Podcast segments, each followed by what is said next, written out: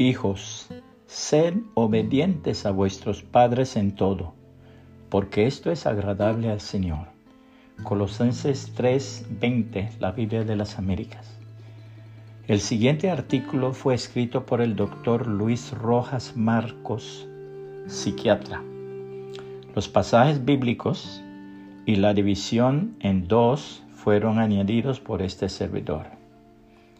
Hay una tragedia silenciosa que se está desarrollando hoy por hoy en nuestros hogares y concierne a nuestras más preciosas joyas, nuestros hijos. Nuestros hijos están en un estado emocional devastador. En los últimos 15 años, los investigadores nos han regalado estadísticas cada vez más alarmantes sobre un aumento agudo y constante de enfermedad mental infantil que ahora está alcanzando proporciones epidémicas. Las estadísticas no mienten. Uno de cada cinco niños tiene problemas de salud mental. Se ha notado un aumento del 43% en el TDAH, o sea, trastorno por déficit de atención e hiperactividad. Se ha notado un aumento del 37% en la depresión adolescente. Se ha notado un aumento del 200% en la tasa de suicidios en niños de 10 a 14 años. ¿Qué es lo que está pasando? ¿Y qué estamos haciendo mal?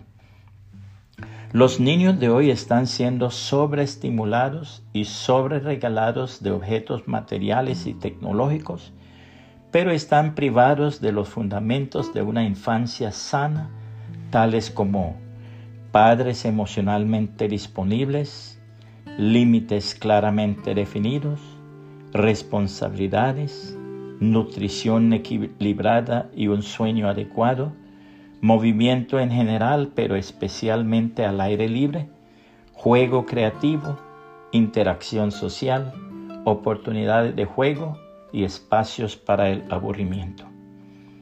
En cambio, estos últimos años se los ha llenado a los niños de padres distraídos digitalmente, padres indulgentes y permisivos que dejan que los niños gobiernen el mundo y sean quienes pongan las reglas.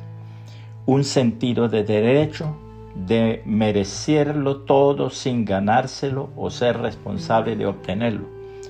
Sueño inadecuado y nutrición desequilibrada.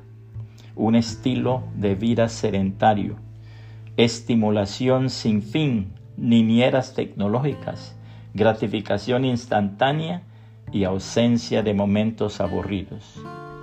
El consejo de la palabra de Dios es el siguiente.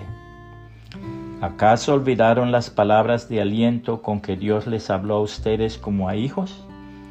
Él dijo, Hijo mío, no tomes a la ligera la disciplina del Señor y no te des por vencido cuando te corrige, pues el Señor disciplina a los que ama y castiga a todo el que recibe como hijo.